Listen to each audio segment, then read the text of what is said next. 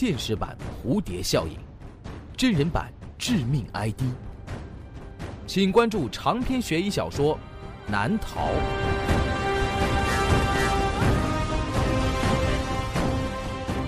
当当、京东、淘宝网上书店均有销售。诸位创作，诸位讲故事。本故事由诸位编辑制作。这个故事的名字叫做《停车场》。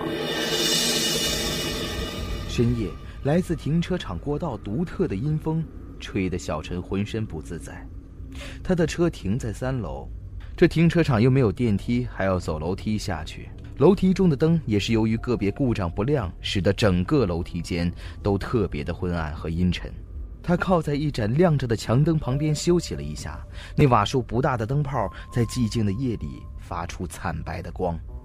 他心里埋怨着：“鬼停车场。”这个词儿突然间进入到了他的脑袋，他不禁打了个寒战，一股冷风窜到小陈的后背，让他觉得连头发根儿都有些发麻。他拍了拍胸口，用力地摇了摇头，使自己清醒一点儿。楼梯间很静，这么晚来开车的人当然不会很多，还是没有人好。都市里的治安虽然算不上很差，但是突然间楼梯转角要冒出一个人来，还说不定会吓自己一大跳吧。小陈正想到这儿，突然间从楼梯转角出现了一个人影，跟他撞了个满怀。小陈向后退了几步，原来是一个年轻的小姐，她被撞倒在地上。呃，对，对不起，小姐，刚才我没看见。哎，那个女人以很快的速度爬了起来，小陈就看见她惊恐的看了下四周，然后一句话也不说，跑掉了。那个女人的表情显得非常恐怖。这么晚了，在楼道里撞到一个陌生男人，胆子小的有点害怕，也算正常。随他去吧。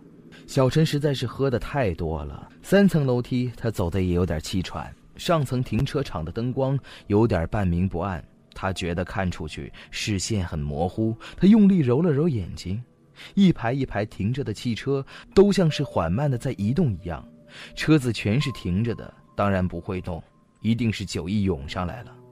他想，真糟糕，等一会儿还要回家，不知道自己能不能坚持下去。他在停车场里走了一圈。哎，自己的车呢？明明就是停在这儿的，怎么不见了？难道被人偷走了？他越找越是着急，连酒也醒了几分。但是最后他确定，他的车子不见了。他在自己的车位附近一辆一辆的找，不是，这辆也不是，都不是。我的车呢？而这个时候，一股微弱的灯光传了过来。小陈一抬头，是两个停车场的保安。一边聊天一边朝这边走过来，小陈赶忙走到他们面前，哎，我的车不见了，你们看，我的车就停在这儿。可是，小陈停住了，他发现好像有什么事情有点不对劲儿。小陈猛地回头，天哪！他发现就在与他近在咫尺的一辆车的车窗上，竟然没有自己的影子。而那个角度来说，应该能够印出自己的影子。可现在那车窗里面只有前面那两个保安的影子，自己却无影无踪。小陈扑向那辆车，他把脸正对着那辆车的车窗，上面什么也没有。这、这、这是怎么回事？这个时候，好像有一股液体从自己的额头上划过，他胡乱的用手擦了一下，哎，黏黏的。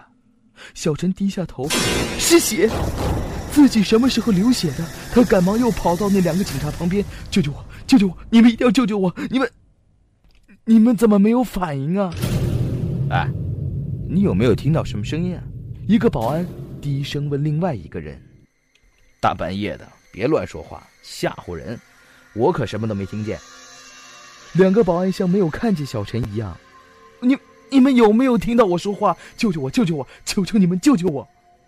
小陈再也控制不住了，他跪在地上哭了起来。那哭声在深夜里的停车场内显得尤为凄惨。瞬间，这两个保安的脸上都浮现出了惊讶的神情，然后他们下意识地搓了搓肩膀，身子震了一震。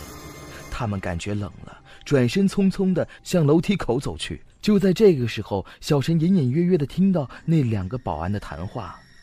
早听说这停车场不干净，前几天一个姓陈的喝了酒，在这里拿了车，出了车祸。听说他老回来，有的时候会莫名其妙的感觉阴风阵阵。也有人说曾经看见过他，一身是血，就在停车场里游荡。